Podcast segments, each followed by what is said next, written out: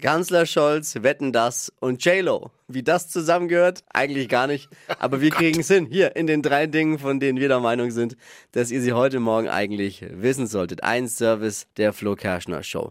Kanzler Scholz ist laut einer neuen Umfrage so unbeliebt wie noch nie. Beliebtheitswerte sind äh, so schnell abgestürzt wie Amira Pocher nach der Trennung von Olli. Ungefähr so. 61 Prozent der Deutschen sind dafür, dass Wetten, das nach dem Abschied von Tommy Gottschalk dauerhaft eingestellt wird. Ja, macht Sinn. Die restlichen 39 Prozent sind wahrscheinlich Baggerfahrer, die Angst haben um ihren Job. Nur 16 Prozent der Deutschen sind dafür, dass ZDF Wetten, das auch ohne Gottschalk weiterführt. 16 Prozent, Markus Lanz sagt, das reicht. Das reicht.